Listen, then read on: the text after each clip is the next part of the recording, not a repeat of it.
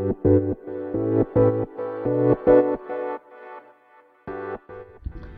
はようございます。花です。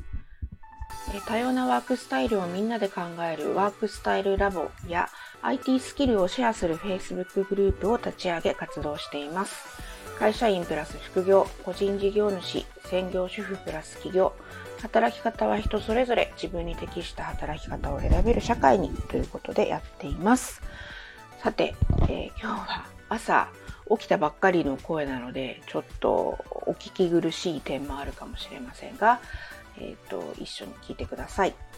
うんと私は今ポジティブ心理学コーチングというのを学んでいるんですがもともとポジティブ心理学コンサルタントということで活動もしているんですけれどもまあ、コーチの資格を取得した後に、まあ、ポジティブ心理学の要素も加えたいということで、今学んでいるところなんですけれども、えー、先日の、えー、講座で関係性には3つのタイプがあるということを学びました。で1つ目がビジタータイプで、えーと、ニーズや問題を表明しない、まあ、関係性っていうのはクライアントとの関係性の3つの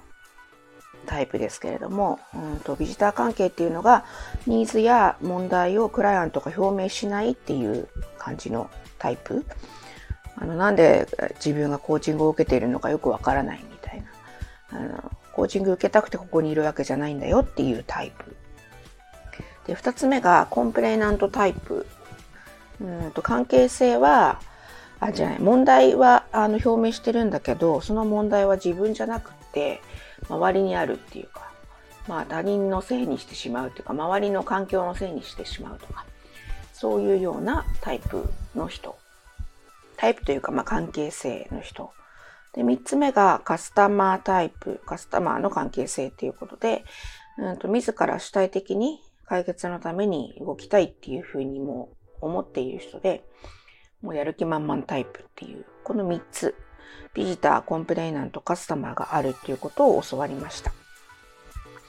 で私もコーチングを、えーと、やっていて、クライアントさんのタイプ、じゃあどういう関係性、私とコーチとクライアントの関係性でどういう方が多いのかなっていうのを考えてみたんですけど、このカスタマータイプの方がとても多いなっていうことに気がつきました。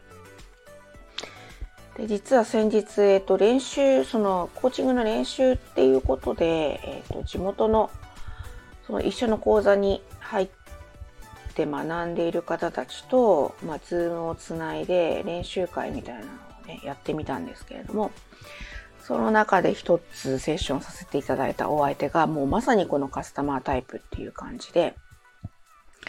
なんかやっぱり楽しいんですよね、こういう方のコーチングっていうのは。もう答えはすでにこう自分の中にあるってよくコーチングの世界では言いますけど、もうどんどんどんどん、あの、ちょっと質問をするだけで、勝手にこう答えが、勝手にというか、その方がどんどんどんどんこう自分の理想みたいなところをお話しされて、で、5人だったかな、全部で。で、その練習会やったんですけど、まあ皆さんの前でそういう話をしていただいて、まあ、私もコーチ役として、えその方とお話できて、すごくこう周り楽しいなっていう夢を見させてもらってありがとうみたいな雰囲気になったんですよね。で、私のクライアントさんも、まあ、そういう方が多いから、私のコーチングすごい楽しいんですよ。でもだからといって、このビジタータイプとコンプレナントタイプの方たちの、えーと、コーチングがじゃあ楽しくないのかっていうと、まあもちろんそういうわけではなくて、この関係性の3タイプの方たちは、まあ、いいとか悪いとかの関係タイプではなくて、たまたまこのビジタータイプとかコンプライナントタイプの方でも、うんと、たまたま今そういう状態にあるだけだっていうことを講師の先生がおっしゃっていました。だから逆に言うと、このビジタータイプとかコンプライナントタイプの方たちを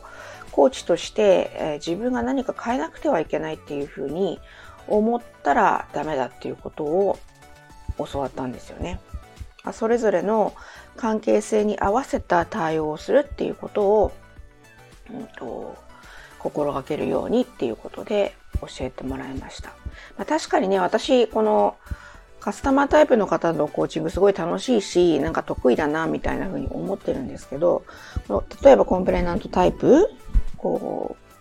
う、周りに、あの、問題解決の糸口があるんだみたいに考えているような人とのコーチングはたまにうまくいかなかったりする時もあるんですよね、コーチとして。それがなんでなのかなっていうのが、ちょっと腑に落ちないところがあったんですけれども、今回のこの講座の講義を聞いて、ああ、なるほどなっていうふうに思ったところでした。なので、まあ、なんとかしてあげようっていうふうに思っていたのかもしれないです。その方とのコーチングをしていた時は。ということで、まとめますと、まあ私もコーチングをしていて、いろんなクライアントの方たちと出会っているわけなんですけれども、クライアントの方たちとの関係性の中には3つのタイプがあって、その中のどれかっていうことを、まあ、継続コーチングをしていく中で見極められたら、あその関係性に対応できるなっていうふうに思ったところでした。働き方も人それぞれって一番最初にお話ししたんですけど、いろんなフェーズにある方